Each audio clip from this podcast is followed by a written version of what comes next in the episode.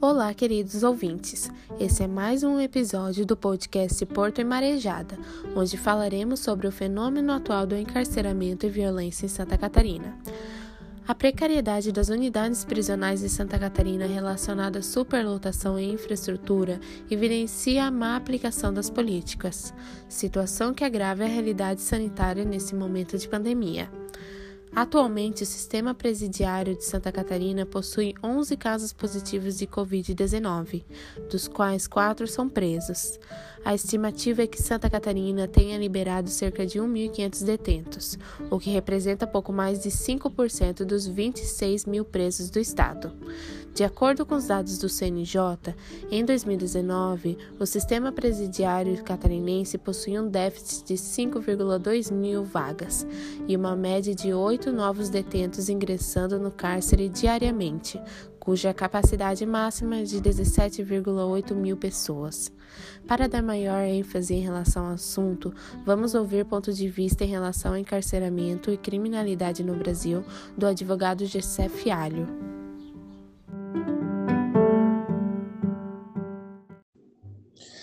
Para compreender o problema da violência e do encarceramento em massa no Brasil, é preciso compreender efetivamente o que leva a essa situação e como é possível combater as causas desse problema. É, as políticas que vêm sendo aplicadas desde então e o encarceramento em massa é uma dessas políticas contra a violência no Brasil, nada mais são do que o combate aos sintomas, porque não se combate efetivamente as causas. E é preciso é, tratar do problema diretamente na raiz ou ele vai continuar se proliferando indefinidamente e se transformando em outros problemas. Como nós vemos hoje da superlotação das prisões, das rebeliões em massa e entre outros problemas constatados todos os anos pelo CNJ e as, os órgãos envolvidos no encarceramento. Então vamos ao problema da violência propriamente dita. O que leva o ser humano a agir de forma violenta diante de uma situação? A resposta é uma só: vontade. É, não existe é, política social, política educacional, nada nesse mundo que impeça um ser humano de agir contra a sua vontade ele pode é, se sentir com medo, ele pode se sentir pesaroso, ele pode ter um peso na consciência, ele pode ter toda a educação e ética e tudo mais do mundo. Se ele se convencer de que ele deve praticar o ato violento, ele vai praticar o ato violento e você não pode impedir isso. É impossível você controlar a consciência de uma pessoa.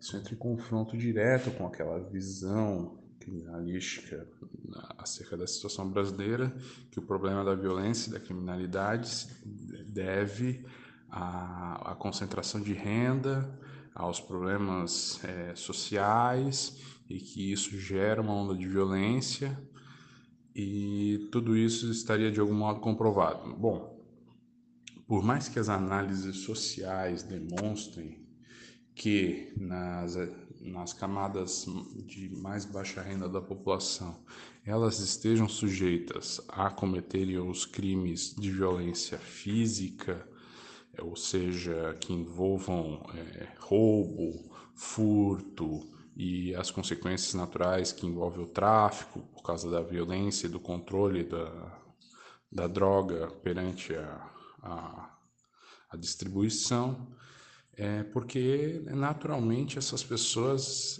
só podem fazer este tipo de crime e é o crime que mais aparece, ou seja, ele é fácil de ser identificado e dentro da própria criminologia crítica já se identificou o fenômeno da seletividade penal, ou seja, a polícia e os órgãos de investigação ficam mais focados em combater este tipo de crime, não apenas porque é mais fácil, e de fato é, mas também porque existe uma maior preocupação contra este time de crime dentro de uma cultura material e patrimonialista.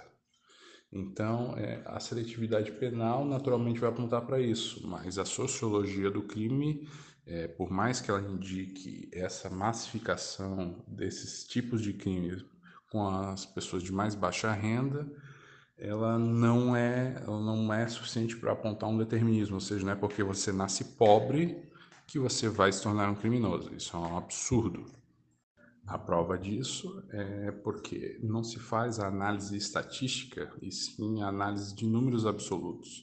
Ou seja, como a maioria das pessoas são pobres, é natural que a maioria dos crimes em números absolutos vai aparecer nesse sentido. Então, isso é normal, isso é estatisticamente esperado.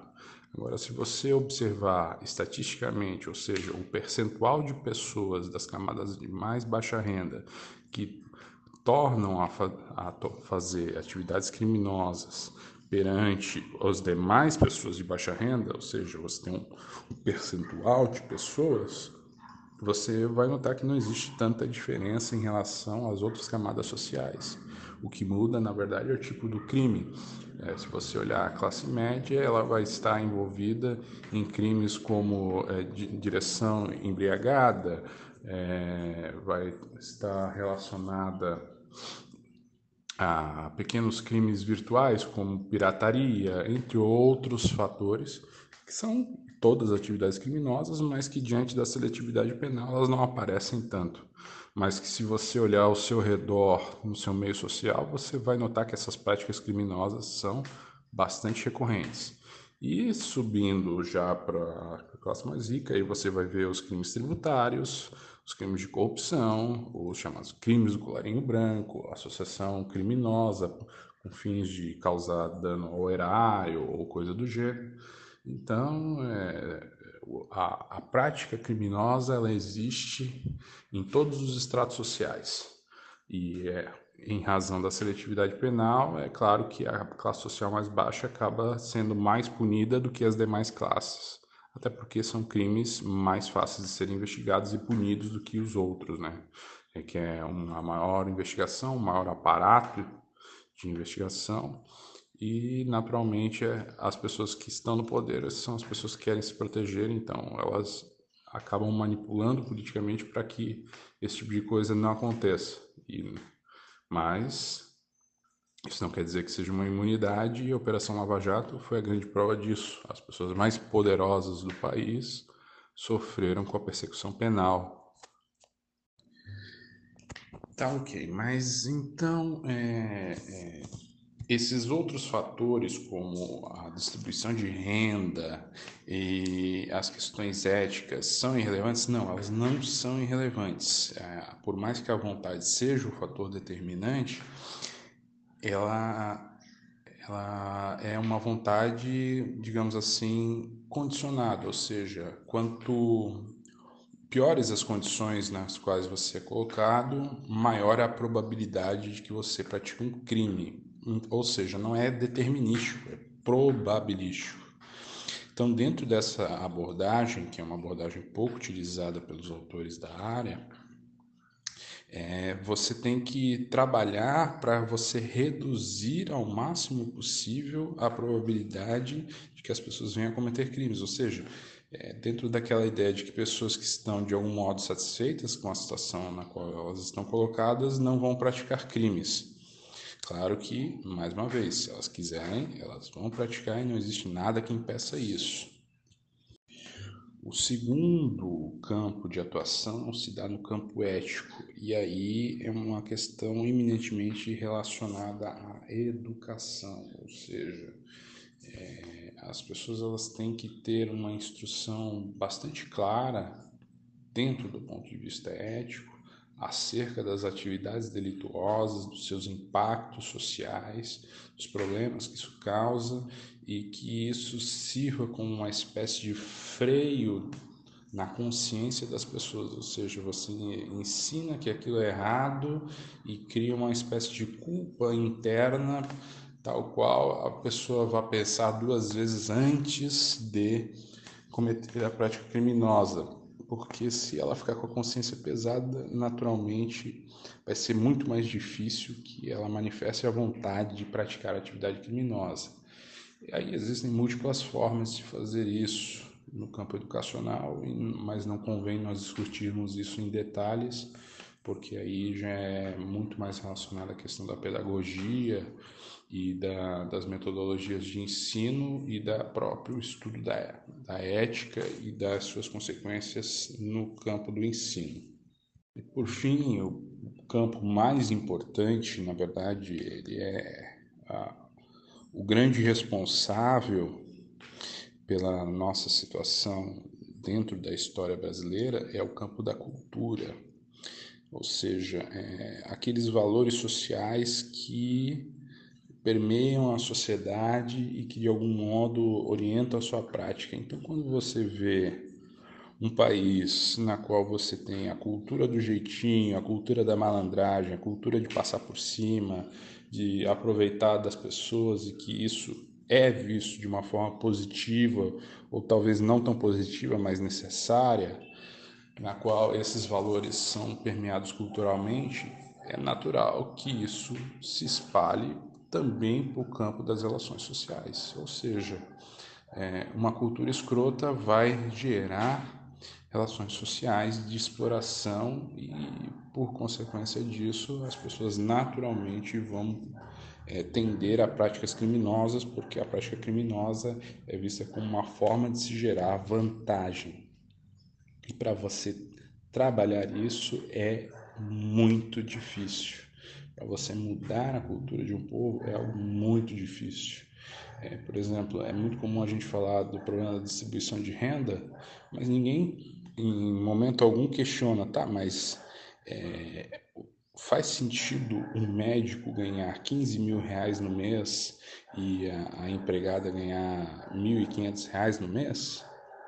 Ninguém se pergunta isso. As pessoas, pelo contrário, elas querem ser médicos exatamente para ganhar 15 mil reais no mês. Ninguém questiona o salário do médico. É, as pessoas questionam, ah, o médico tem que ser obrigado a dar o dinheiro dele. Não. É, ninguém, ele, em primeiro lugar, ele não deveria ganhar o que ele ganha. Só que é, as pessoas pensam dessa forma e acham que isso é normal. Aí quando elas são confrontadas com uma outra realidade, como por exemplo na Suécia, na qual um médico ganha em torno de 39 mil coroas suecas por mês e um lixeiro ganha 34 mil coroas suecas por mês. Quer dizer, é, é, existe alguma obrigação? Existe alguma lei? Não, não existe. Se você perguntar para qualquer pessoa na Suécia, eles vão, vão responder: não, a gente acredita que isso é normal. Então, quer dizer, é o normal da cultura que indica o caminho que ela vai seguir. E a gente precisa mudar o nosso normal, e isso é um trabalho hercúleo porque ele não depende apenas do Estado, mas principalmente das pessoas. As pessoas elas têm que difundir outros valores e fazer com que esses outros valores cresçam culturalmente na sociedade brasileira para que isso se modifique. Então, resumindo toda a situação, o encarceramento em massa, na verdade, ele é o sintoma, a violência é a causa e a causa da violência, por sua vez, é devido a problemas estruturais nessas três áreas: na área econômico-social, na área educacional, ética e na área cultural. Então, se não forem adotadas medidas, seja de forma individual, seja de forma coletiva, seja como política de Estado, o problema vai persistir e não há nada que possa é, alterar essa tendência de, crescente de violência. Lembrando que violência não se restringe à agressão física.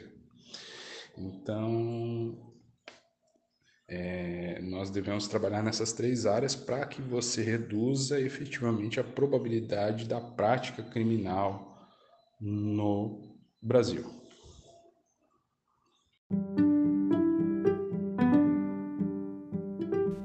Então é isso, pessoal. Chega ao fim o nosso quarto podcast. Até a próxima.